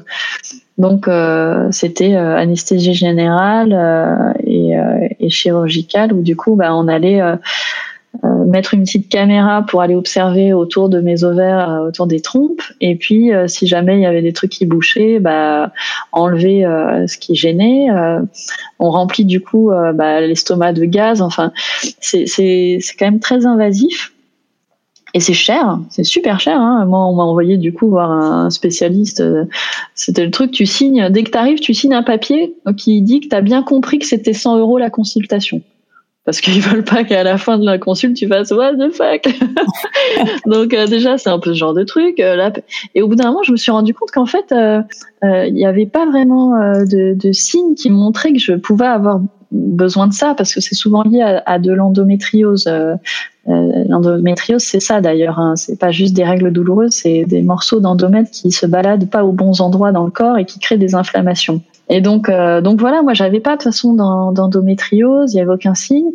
Et puis c'était euh, c'était hyper cher, je crois que c'était presque 700 euros l'opération. Enfin, à l'époque j'avais pas du tout les thunes, donc euh, le frein a été financier. Et puis j'avais pas envie de passer sur le billard. Et donc ça a commencé aussi à créer une suspicion vis-à-vis de ma gynécologue parce que je me disais mais c'est quoi cette stratégie, etc. Donc de nouveau, bah, j'avais fait le choix de changer de gynécologue, notamment parce que j'avais une copine euh, infertile et qui m'avait dit bah va voir la mienne, elle est super, machin. Donc, euh, pareil, j'ai rechangé euh, de, gynéco à ce moment-là. Donc on a fini par, par bah, décider d'aller en FIV. Et là, là c'est à peu près le même protocole de stimulation et la même valse, euh, c'est-à-dire euh, piqûre, euh, prise de sang le matin, échographie le midi, etc., etc. pendant dix jours. Simplement, la différence, c'est que le dosage est largement supérieur en hormones. C'est-à-dire qu'au lieu de demander aux ovaires de pondre un ovule, là, on va euh, les stimuler pour qu'ils en aient le maximum possible. Donc on se retrouve avec euh, parfois euh, une dizaine ou une quinzaine d'ovules hyper gros. Donc en fin de stimulation, non seulement émotionnellement on, est complètement fracassé. Hein. Moi, je, pleurais devant des pubs de bébés chats, enfin des, trucs stupides, un peu comme certaines femmes enceintes hein, au final. Hein. On est euh, avec des hauts et des bas, à rire comme une hystérique, ou au contraire à dire de toute façon tout est de la merde. Enfin bon, bref, vraiment les aléas euh, émotionnels euh, et à gérer dans un couple, c'est pas simple non plus, hein, parce que le mec il comprend pas toujours, toujours ce qui lui arrive. Même s'il le sait, bah, il n'en fait pas tout de suite l'association. Hein. Et donc, euh, oui, en fin de, stimulation, euh, on a les ovaires tellement gonflés que ça coupe. Moi, ça me coupait le souffle quand j'allais uriner. Euh, j'avais du mal à tenir debout. Enfin, c'est voilà, c'est dans cet état-là où on arrive en, fin de stimulation. Et à partir de là, euh, pareil, un peu comme une insémination, on fait les deux dernières piqûres, donc une pour bloquer euh, l'ovulation, pour pas que ça arrive de manière euh, pas au bon moment, quoi, et une autre. et puis non, pas là cette fois-ci, il n'y a pas d'autre piqûre pour pour ovuler, parce que justement, ce qui va se passer, c'est qu'on va faire une ponction, c'est-à-dire que cette fois-ci, on peut pas le faire chez une gynéco, c'est soit en clinique, soit à l'hôpital. Il faut passer par une opération chirurgicale, et la ponction donc consiste à à travers euh, bah voilà le, le, vagin et l'utérus, euh, transpercer euh, les ovaires pour aller les aspirer tous les ovules qui y a à l'intérieur, donc ovaire droit et ovaire gauche. Et, euh, et cette opération, donc la ponction, euh, on nous propose souvent euh, pour la réaliser, on a le choix entre anesthésie générale ou anesthésie locale. Moi, on m'avait dit l'anesthésie locale, euh, c'est pareil, vous sentirez rien et puis vous sortirez plutôt, euh, voilà, de la clinique. Euh, et euh, il y avait aussi ce truc que bah, quand on pouvait lors de l'opération avoir un retour moniteur ou comme une échographie, je, je, je, voyais ce qui se passait en temps réel. Comme j'avais passé déjà des années à me faire tripatouiller, à avoir déjà eu mille fois mal pour plein de trucs, je me disais bon, au moins je verrai ce que c'est. Et puis effectivement, le fait de sortir plutôt de la clinique, on est toutes euh, plutôt pour. Hein. Donc voilà, j'avais choisi ça. Et il s'est avéré que, que bah, je l'ai bien regretté. Que c'était en fait, dès le début, j'ai senti, euh, j'ai senti des douleurs Là, on m'a, il y avait à peu près, donc on est les jambes écartées dans, dans une table d'opération avec euh, le champ. Voilà, j'avais cinq euh, cinq doctoresses autour de moi, donc euh, infirmières et puis chirurgienne et et la chirurgienne me fait arrêtez de bouger. vous allez en gros, si vous continuez à bouger, on va pas pouvoir réussir. en gros, c'était c'était juste ferme ta gueule et et c'est comme ça, elle me dit, mais bien sûr que vous alliez sentir quand même quelque chose. Euh, mais ok, je sentais quelque chose, mais c'était pas juste je sentais quelque chose, c'est juste je sentais tout. C'était à vif. Donc, euh, donc j'ai, serré les dents parce que euh, on avait mis tellement d'énergie pour arriver jusque là que je voulais que ça fonctionne et que là elle me menaçait clairement et que de toute manière, enfin bref, j'étais pas en position de force, ça c'est sûr. Donc, euh, donc voilà, bah, j'ai fait euh, le plus de méditation interne que j'ai pu. Je pleurais, euh, je fermais les yeux du début à la fin. À la fin, elle voyait dans l'état que j'étais. En plus, elle me, juste j'entendais, c'est bien, le ton se radoucissait, tu vois jusqu'à ce que je parte et que et qu'il y en ait une qui euh, se veut bienveillante, qui me dit ah vous avez été courageuse et tout, euh, et, et, une autre qui me dit ah mais vous aviez vraiment beaucoup euh, d'ovules. quand vous en avez autant que ça, il vaut mieux faire l'anesthésie générale. Et j'étais là, mais elle déconne ou quoi? Enfin, je suis suivie tous les deux jours. Ils ont très bien vu combien j'avais de d'ovules. Enfin, d'où ils me sortent ça Comme si en plus c'était une erreur de ma part. Mm. Donc euh, c'était vraiment le pompon. Moi, j'en pouvais plus émotionnellement, euh, tout ça. Je me disais, mais juste qu'on me fiche la paix. Je veux plus personne me touche. Euh, laissez-moi tranquille. Puis surtout, je, vraiment, j'étais, je m'étais beaucoup apitoyée sur moi-même, clairement, pendant cette opération. Je me disais, mais c'est pas possible. Je suis en train de faire un enfant et je souffre le martyr. Ça se passe dans la douceur, dans la douleur. Ça se passe dans dans la solitude, ça se passe dans le médical, ça se passe. Euh, je me disais presque, euh, à ce moment-là, je remettais les choses en question. Je me disais, putain, est-ce que, euh, est-ce que ça va même pas impacter mon enfant? Enfin, il y a un moment, je me dis, je partais jusque là, quoi, d'inquiétude aussi, de ras-le-bol.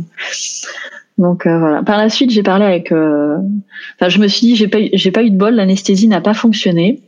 Et euh, j'ai pas eu de bol, je suis tombée en plus sur euh, voilà sur des personnes euh, pressées et sans empathie et qui n'ont pas pris en compte ma souffrance. Mais en fait, j'ai parlé avec plein de, de PMET, comme on dit, donc d'autres nanas en PMA, parce que j'en avais de plus en plus parmi mes proches, de toute façon. Et toutes celles qui ont fait l'anesthésie locale ont souffert il y en a même certaines qui ont changé de gynéco et d'hôpital pour pouvoir bénéficier euh, de la générale parce que tous les établissements ne le proposent pas. J'ai rencontré euh, une gynécologue aussi qui m'a dit que c'était une honte, euh, que de toute façon ça devrait être systématisé à l'anesthésie générale parce que en plus effectivement euh, c'est beaucoup plus euh, sécuritaire euh, parce que la personne, on sait qu'elle va pas bouger du tout. Donc, pour aller ponctionner les ovules, bah forcément, bah, il y a moins de ce paramètre d'erreur aussi. donc, bref, je j'ai pas eu la fin, le fin mot de l'histoire, mais je pense qu'en partie, c'est lié au, au, déni de souffrance qu'on voilà que la médecine a envers les femmes encore.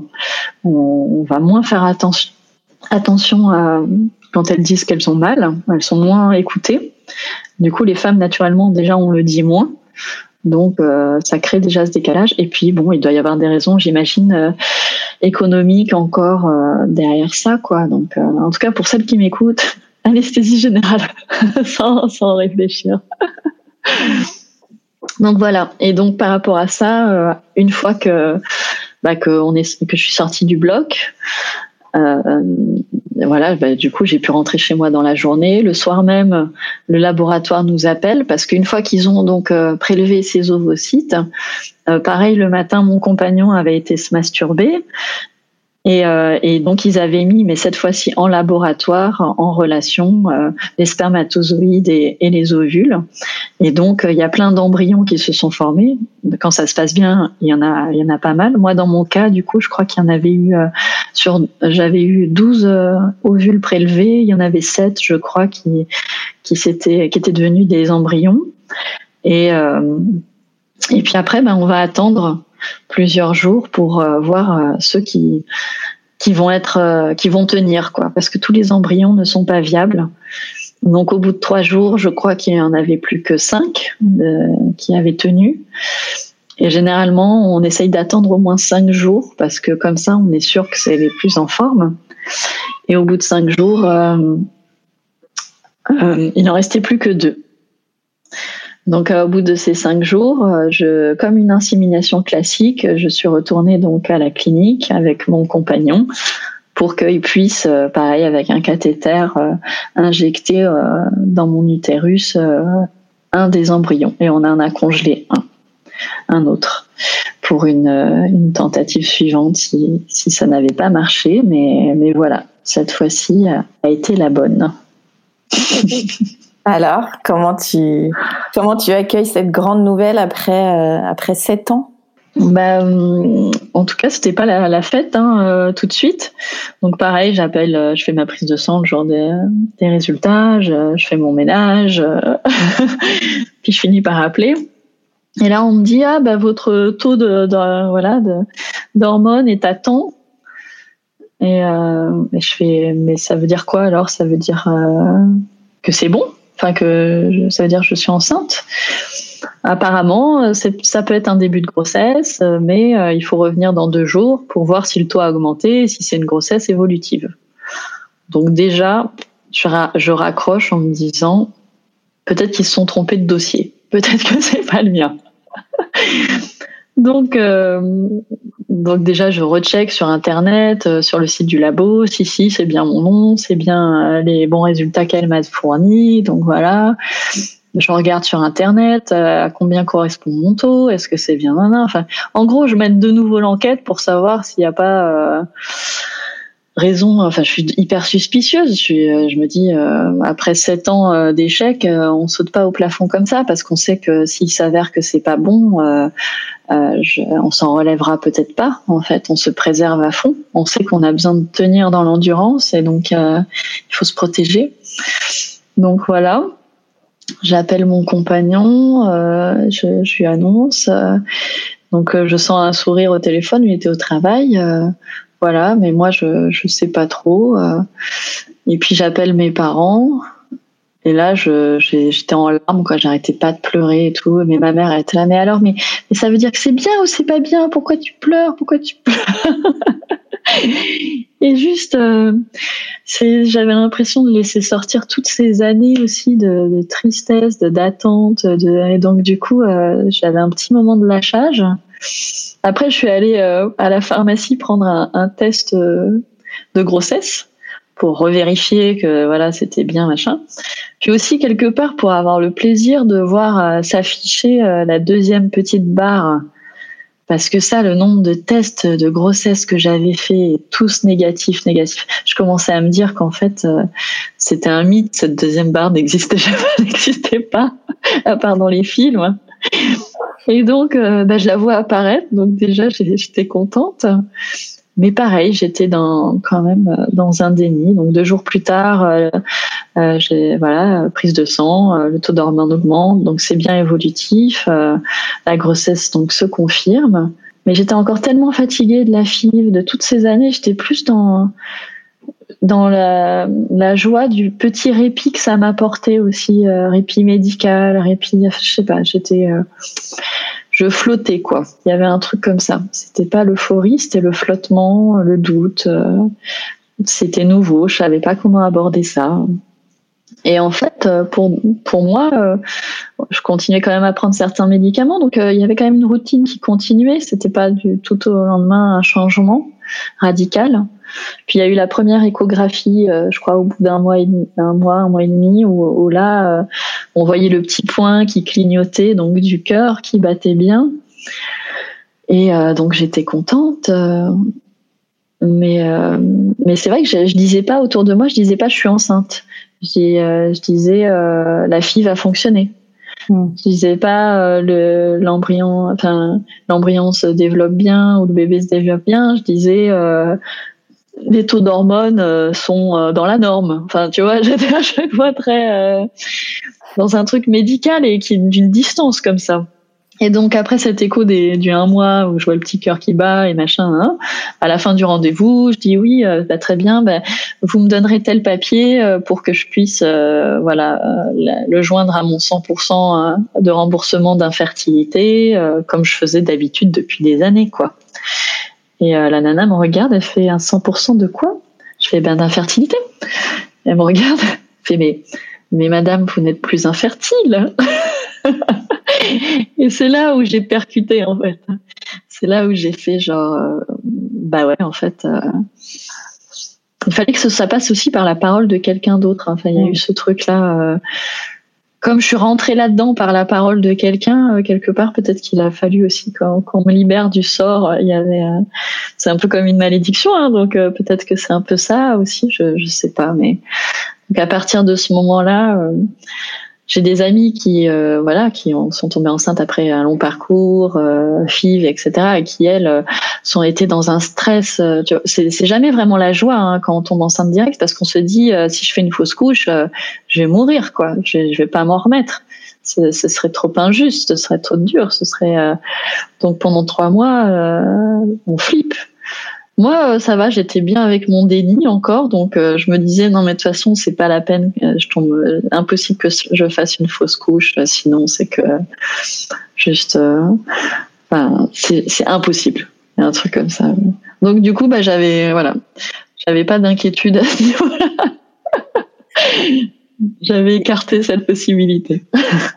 Et alors à quel moment tu as pu profiter de ta grossesse, réaliser euh, bah après assez vite dès que le, ventre va commencer à, gonfler un peu euh, euh, toutes ces nouvelles choses avec beaucoup de plaisir euh, de voir mon corps qui la magie quoi. Parce qu'au final on fait rien et le corps fabrique tout tout seul moi qui, qui voilà qui a une âme un peu scientifique j'adore aussi euh, pour le coup euh, euh, jardiner et voir euh, pour le plaisir de voir des graines se transformer en plantes. Enfin j'ai vraiment cette cette fascination pour la puissance de la vie quoi. Moi c'est un truc je me dis mais c'est tellement merveilleux.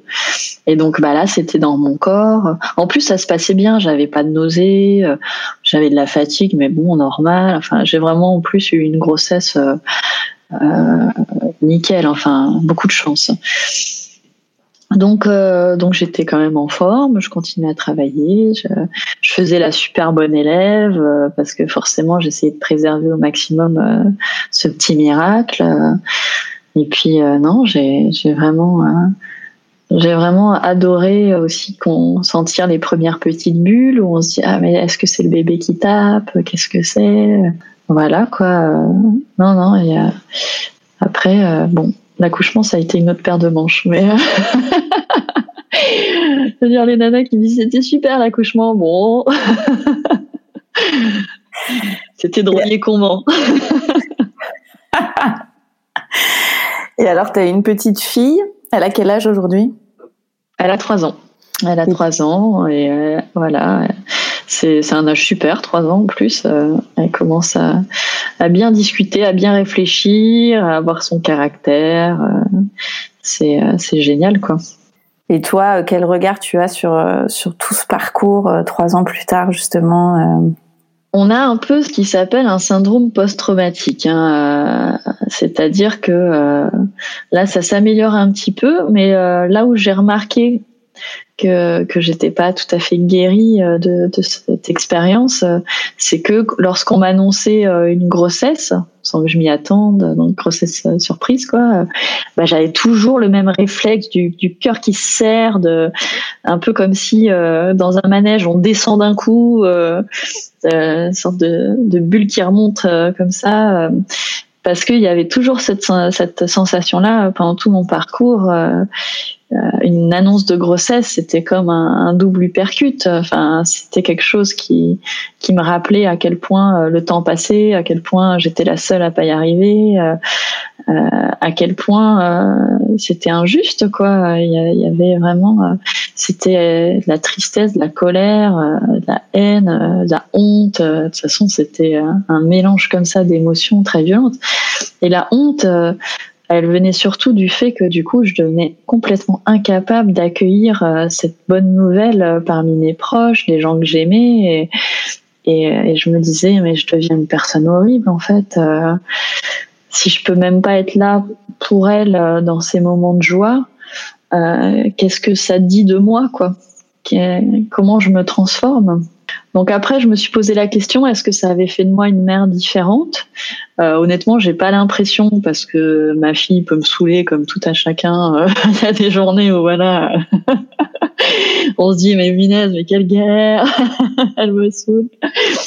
Et puis euh, et puis voilà, des moments où moi je connaissais plus ma chance. Par contre, je je, je savais que mais je voulais pas du tout qu'elle ressente un fardeau euh, lié à, à, cette à ça donc euh, mais bon, j'ai pas plus réfléchi que ça. J'étais un peu comme une maman normale euh, et on était comme un couple euh, de jeunes parents normaux. Euh, c'est-à-dire que bah on flippe, on se dit ah mon Dieu, elle a de la température, qu'est-ce qu'il faut faire Ah, est-ce qu'il faut relever le matelas pour les régurgitations Est-ce qu'il faut Enfin, de toute façon, on est vite dans le côté pratique, hein, donc et puis voilà. Est-ce qu'il y a eu la question d'un bébé 2 la question d'un bébé 2, bah, on s'était dit euh, que, euh, que voilà, on, j'allais pas reprendre de contraception parce que de toute manière, euh, je me disais, il y a quand même très peu de chances que je tombe enceinte et tout ça. Et puis, puis surtout, une chose était sûre, c'est que voilà on repartirait pas en PMA. C'était c'était fini. Après, mon compagnon, lui, est, est fils unique. Donc du coup, euh, il n'avait pas forcément euh, voilà le, désir euh, de deux enfants. Moi, j'ai un jeune frère que j'adore, avec qui je m'entends très bien, donc je savais la richesse que c'était aussi, mais en même temps, pareil. de toute façon, la PMA, ça se fait aussi à deux. Hein. Un enfant, ça se fait à deux, de toute façon.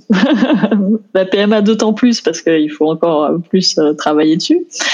Mais, euh, mais donc euh, voilà quoi. On, on, on s'est juste dit euh, profitons déjà de, de ce qu'on a et puis on verra quoi. On verra bien. Et alors donc tu as créé une, une bande dessinée qui s'appelle Un bébé si je peux. À quel moment ce projet est arrivé? Est-ce que c'était pendant ton parcours ou c'est après? Et, pourquoi tu as créé ce joli livre qui, est, qui est très très intéressant? Euh, j'ai, euh, je pensais déjà un petit peu. Bah, pendant mon parcours, je prenais des notes parce que de toute façon, je, je, je suis dessinatrice. Euh, à l'époque, je le faisais pas encore de manière professionnelle parce que je suis aussi euh, monteuse de documentaires et de reportages. Mais voilà, j'avais jamais lâché le dessin. Et donc, bah oui, ce, cette envie euh, de raconter un peu ce qui se passait, bah déjà, moi, je prenais des notes parce que ça me permettait de mettre, euh, de me souvenir, de, sortir un peu ma colère, ma rage, euh, les situations absurdes que, que voilà que je vivais, parce que j'adore l'humour absurde. Et là, pour le coup, ça a regorgé de, de scénettes je me disais mais c'est pas possible, parce que j'avais aussi déjà l'idée que en fait on connaissait pas trop ce monde-là, donc j'aime bien moi, transmettre un peu ces choses-là. Mais bon, je me disais tant que je suis pas enceinte, euh, est-ce que je vais arriver à, mener à bout un projet comme ça? J'étais pas sûre. En plus, il y a, une copine, euh, voilà, qui m'a dit euh, non, mais si tu fais ça alors que t'es pas enceinte, bah, peut-être que ça va bloquer ton ovulation. de nouveau, ce truc psy, en fait, non, ça n'en finit pas. Hein. C'est vraiment le premier truc qu'on te sort tout le temps, tout le temps, tout le temps. Donc, elle m'avait quand même mis le doute. Puis après, du coup, j'ai enquêté parce que voilà, je travaille donc comme je disais en tant que monteuse aussi euh, sur des reportages et des documentaires, donc avec des journalistes. Euh, j'ai appris euh, entre guillemets leur métier, en tout cas en les observant et puis en les aidant à écrire leur leur reportage. Et donc euh, voilà, bah, j'ai fait plein de recherches pour savoir euh, quelles étaient les études euh, qui démontraient ou pas le lien entre infertilité et stress, le lien entre blocage de psy et, et, fertilité, etc. Et en fait, je me suis rendu compte que tout ça tenait vraiment de l'ordre de la croyance, parce qu'à l'heure actuelle, il n'y a aucune étude qui démontre de lien entre le stress et l'infertilité. Donc donc ça reste de l'ordre vraiment de, de, la croyance, c'est-à-dire on peut y croire, peut-être que c'est possible, mais en tout cas rien ne le prouve. Donc euh, même quand c'est des paroles de médecins qui, euh, qui vont euh, vous dire bah, détendez-vous madame et tout, comme je disais, en plus on le dit pas aux hommes. Donc il y a vraiment autre chose derrière cette injonction et j'ai cherché à creuser ça. Et surtout, à un moment, je me suis dit, ah, mais il faut que ça se sache. Faut que les nanas à qui on sort ça, elles puissent répliquer. Il faut qu'elles puissent arrêter de culpabiliser. Il faut qu'elles puissent stresser en paix. Parce que de toute manière, c'est stressant comme parcours. Donc, euh, si en plus on doit stresser de, stresser, euh, on finit par perdre la boule totalement. Donc, euh, donc déjà, ça, ça a été un premier moteur pour écrire cette BD. Je me suis dit, il faut, que les gens arrêtent de, dire ça parce que parce qu'en plus les gens ils disent ça pour être bienveillants, pour aider. Et ils sont souvent euh, euh, impuissants dans et donc en plus ils font plus de mal que de bien. Donc je me dis il faut aussi que eux sachent euh, comment trouver les mots. Donc ma BD s'adresse aussi à, voilà aux proches des infertiles, leurs amis, leurs familles. Ce livre, je voulais aussi que vu qu'on comprend mal ce que c'est que vivre l'infertilité bah, on pouvait prendre le livre et le donner à quelqu'un en disant bah voilà ce que je vis. Euh. Donc il y avait deux aspects dans, dans cette envie de faire cette BD. Il y avait un parler du, de mon parcours, mais de toute façon que j'ai fictionnalisé parce que le but c'était pas tant de parler de ma vie que de rendre compte de ce que c'était qu'émotionnellement de l'intérieur euh, ça. Et puis il y avait ce côté enquête euh, où bah, je découvrais de plus en plus de choses et je me suis dit mais ça aussi en fait il faut que les infertiles et même tout le monde en fait le sache à savoir bon déjà ces idées reçues autour euh, de euh, c'est dans la tête du côté psychologisant euh, qu'on a qu'on assène aux femmes. Et puis il y a d'autres choses que j'ai découvertes, notamment que ma pathologie en fait était en pleine explosion, que le, la qualité du sperme avait chuté de moitié en moins de 40 ans, donc même pas, enfin c'est un laps de temps très très court dans l'histoire de l'humanité. Donc la qualité du sperme, moins 50%. Quoi. Où sont passés les spermatozoïdes Et donc en fait, tout ça, l'endométriose aussi, pathologie qui explose de plus en plus jeune, les ménopauses précoces, c'est-à-dire des, femmes qui se retrouvent sans réserve ovarienne, donc euh, voilà, ménopausées. Euh, certaines, euh, j'ai des témoignages, elles, ont 23 ans ou 30 ans. Donc euh, tout ça, c'est lié en fait à la pollution liée aux perturbateurs endocriniens. Des scientifiques essayent d'alerter depuis longtemps. L'OMS, pareil, hein, donc euh, alerte a décrit les perturbateurs endocriniens comme étant une menace euh, pour la fertilité. Donc en gros, c'est quand même de connaissances, voilà, les, on s'en cache pas, les études ont été faites, euh, mais on n'en entend pas plus parler que ça, quoi, parce que les perturbateurs endocriniens, euh, alors j'explique vite fait ce que c'est, peut-être pour ceux qui ne savent pas trop encore. En gros, euh, ce sont des molécules donc chimiques qu'on va retrouver un peu partout autour de nous. Euh, malheureusement, il y en a un peu partout, dans le plastique, dans les tissus, dans la peinture, euh, dans euh, les crèmes de, de, de, beauté, les produits d'hygiène, la lessive, euh, les aliments. Enfin, la chimie, de toute façon, est partout autour de nous. Donc, voilà. Et ce sont des molécules qui vont imiter, en fait, l'action des hormones. Donc, elles vont, en gros, les, les remplacer. Donc, moi, vu que j'ai un dérèglement hormonal, voilà, c'est de ça dont il s'agit, c'est-à-dire que c'est des molécules qui disent non, mais on va pas ovuler tout de suite, on va attendre un peu. Là, c'est c'est un peu comme ça que je me les figurer. Donc, je m'amuse dans ma BD aussi à les matérialiser, à en faire des petits bonhommes qui parlent, comme de, comme mes ovaires paresseux, par exemple.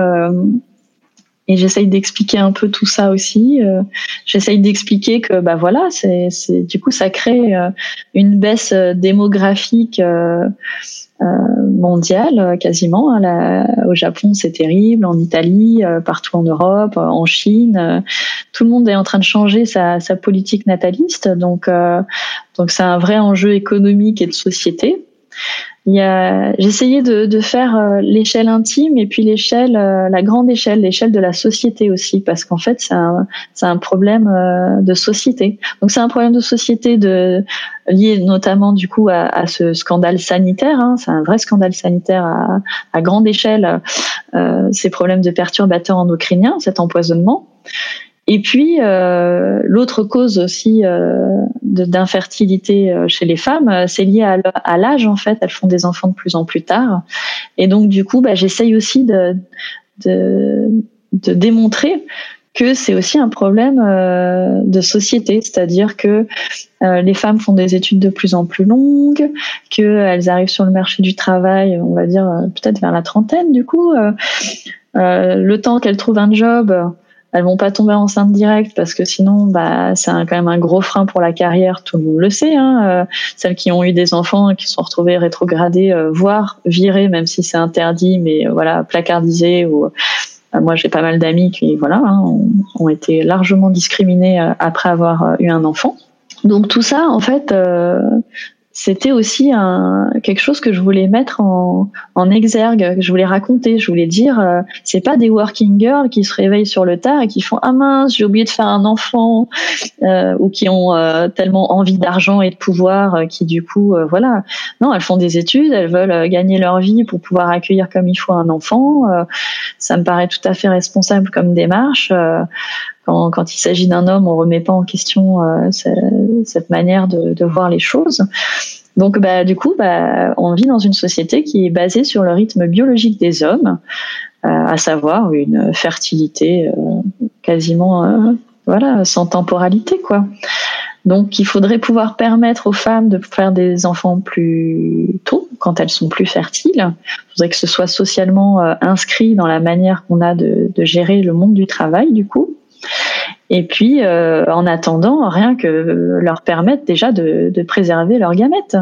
Parce qu'il faut savoir aussi qu'une femme qui, du coup, ne peut pas faire ça, qui, rencontre son partenaire sur le tard, ils se disent, bon, bah, maintenant, euh, on n'a plus beaucoup de temps, donc hop, on part en FIV, euh, bah, ils se retrouvent en, en, PMA dans des parcours compliqués, avec beaucoup d'échecs, parce que les gamètes ont vieilli. Et donc, derrière cette interdiction qu'on fait aux femmes, on fait aussi souffrir des hommes. Hein. Il y a, il y a cette, euh, cette chose-là. Et puis, au-delà même de, de, tout ça, de ces notions, euh, moi, ce qui me rend encore plus taré, c'est qu'il y a des, il y a aucune logique économique. On est tout le temps en train de nous dire le trou de la sécu, le trou de la sécu. La PMA, c'est quelque chose qui coûte cher. Et euh, si on peut limiter les échecs en FIV, au-delà de la souffrance que tu élimines pour les femmes euh, à vivre, bah, on fait des économies en fait. Donc il n'y a aucune logique si ce n'est toujours euh, ces vieux raisonnements euh, et ces, craintes aussi autour de la PMA. Les gens souvent ont peur, ils savent pas ce que c'est. Ils ont l'impression qu'on fait des bébés sur commande, qu'on va demander qu'ils aient les yeux bleus, qu'ils soient machin, qu'on va faire de l'eugénisme. Ou que les femmes, au contraire, vont être dans une forme de consommation. De, il y a, cette idée-là. C'est tellement loin de la réalité, en fait, de la demande de, ces gens, de ces femmes et de ces hommes, que déjà, euh, moi, ce que je voulais faire avec ce livre aussi, c'était permettre de remettre euh, un débat de manière dépassionnée, parce qu'il faut vraiment qu'on puisse s'accaparer ces questions-là, qui sont, comme je le disais, des questions de société. Ça concerne même ceux qui sont pas infertiles. Donc euh, il a fallu mettre une bonne dose de blague pour arriver à faire euh, que tout ça puisse être euh, digeste, attractif, vivant. donc donc c'est ce que j'ai essayé de faire et c'était voilà c'était une grosse ambition mais qui s'est fait petit à petit. Je me disais ah ça faut que ça sache, ah ça c'est ouf, ah ça et donc petit à petit voilà c'est la BD que moi j'aurais voulu me donner au moment où je commençais la PMA en me disant euh, tu vas te sentir moins seule meuf tu vas rigoler un peu tu vas chialer un bon coup et tu vas apprendre des trucs pour pouvoir euh, euh, avoir des armes pour parler autour de toi et puis pour te défendre aussi quoi et alors qu'est-ce que ça a changé chez toi la maternité? La maternité, qu'est-ce que ça a changé? Ah, Je sais pas si j'ai eu trop le temps d'y réfléchir. On est tellement dans un, je sais pas, un tourbillon. C'est un autre tourbillon, hein, ça c'est sûr. Euh, qu'est-ce que ça a changé? Bah, ça a changé euh, que bah, déjà j'ai quitté Paris hein, parce que euh, voilà, on, voulait permettre ça a changé en fait, c'est que bon, je sais pas si vous allez dire oh là là, mais finalement elle est super anxieuse cette meuf et tout, mais en fait ça a créé une éco-anxiété chez moi aussi, ce qu'on appelle comme ça éco-anxiété. C'est-à-dire que là je suis vraiment dans une phase où je me dis euh, qu'est-ce que je vais transmettre, euh, qu'est-ce qu'on va transmettre à nos enfants, et euh, et je suis en train de me dire il faut que que je sois cohérente entre ce que je fais et ce que je dis ce qui me paraît être la base pour moi de l'éducation. Pour moi, euh, éduquer, élever quelqu'un, c'est vraiment le terme de l'élever de toute manière, euh, le, lui permettre euh, de grandir. Bah, c'est c'est l'exemplarité. Pour moi, ça passe vraiment que par l'exemplarité. On peut pas dire à quelqu'un fais ci et, et faire à l'inverse. Donc et puis l'exemplarité, ça permet aussi de de pas avoir besoin de dire fais ci Juste on montre et, euh, et voilà. Donc, bah, du coup, j'essaye de de préparer, de me préparer aussi à savoir comment je vais euh, lui annoncer euh, les, les, mauvaises nouvelles aussi et comment je vais lui dire bah, que la vie est quand même belle et qu'il va falloir que qu'elle trouve son chemin comme nous on est en train de trouver son chemin comment euh, je me sens une énorme responsabilité euh, par rapport à ça quoi. Et ça je pensais pas. Je pensais euh, bon faire des activités de parents classiques d'apprendre à jouer au foot de voilà d'étudier de dessiner de faire du sport découvrir la nature. Là du coup je pour le coup au-delà de la PMA je suis plus inscrite dans mon dans mon époque par rapport à ça par rapport à cette problématique que j'ai pas résolue pour moi-même et dont je sens une urgence euh, de me questionner là-dessus. Parce que euh, parce qu'en fait ce que être mère a changé chez moi c'est que euh, bah, il s'agit pas que de moi quoi. Il va vraiment falloir que que je puisse être une figure positive. Je peux pas me laisser non plus je sais pas. Il y a, toutes ces questions en fait auxquelles j'essaye de répondre en ce moment euh, petit à petit. Et je pense que de toute façon, euh, je vais pas trouver les réponses tout de suite. Mais déjà, je me suis dit, essaye d'être le plus cohérente et être dans dans, l'exemple quoi. Donc, euh, ce sera peut-être le sujet de mon prochain ouvrage, ça. Uh-huh. On va passer aux petites questions de fin d'épisode. Vas-y. C'est quoi pour toi être une maman chartraine?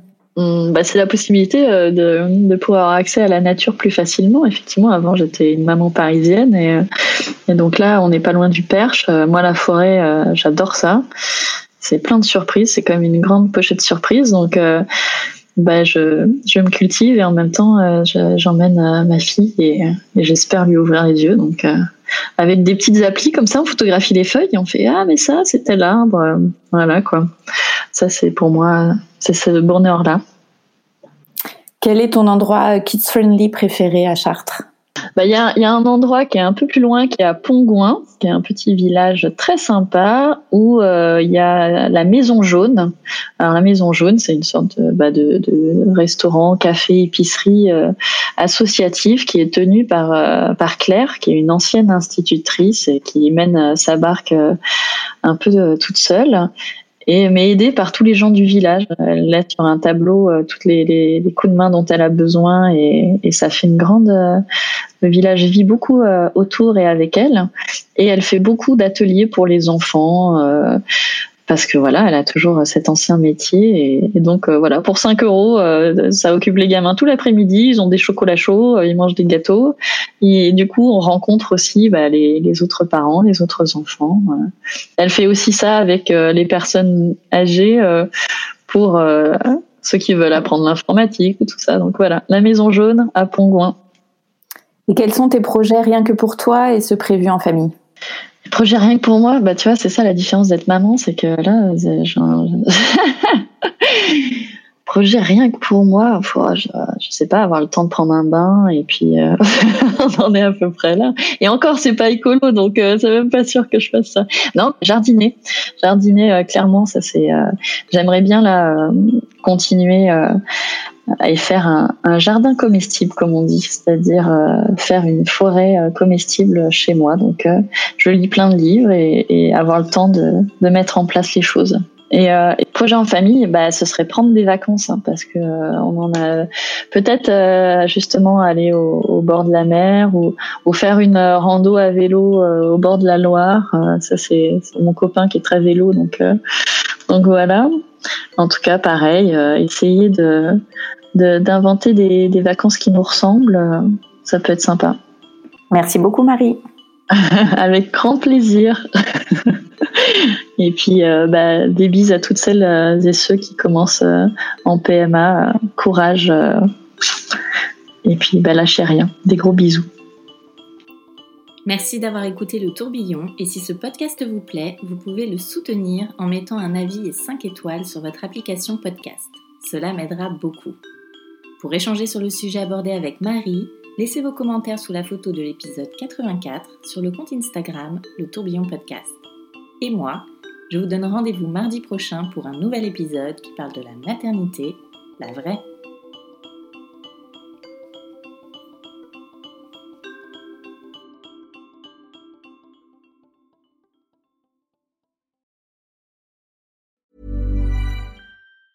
Hey, it's Paige DeSorbo from Giggly Squad. High quality fashion without the price tag. Say hello to Quince. I'm snagging high-end essentials like cozy cashmere sweaters, sleek leather jackets, fine jewelry, and so much more. With Quince being 50 to 80% less than similar brands.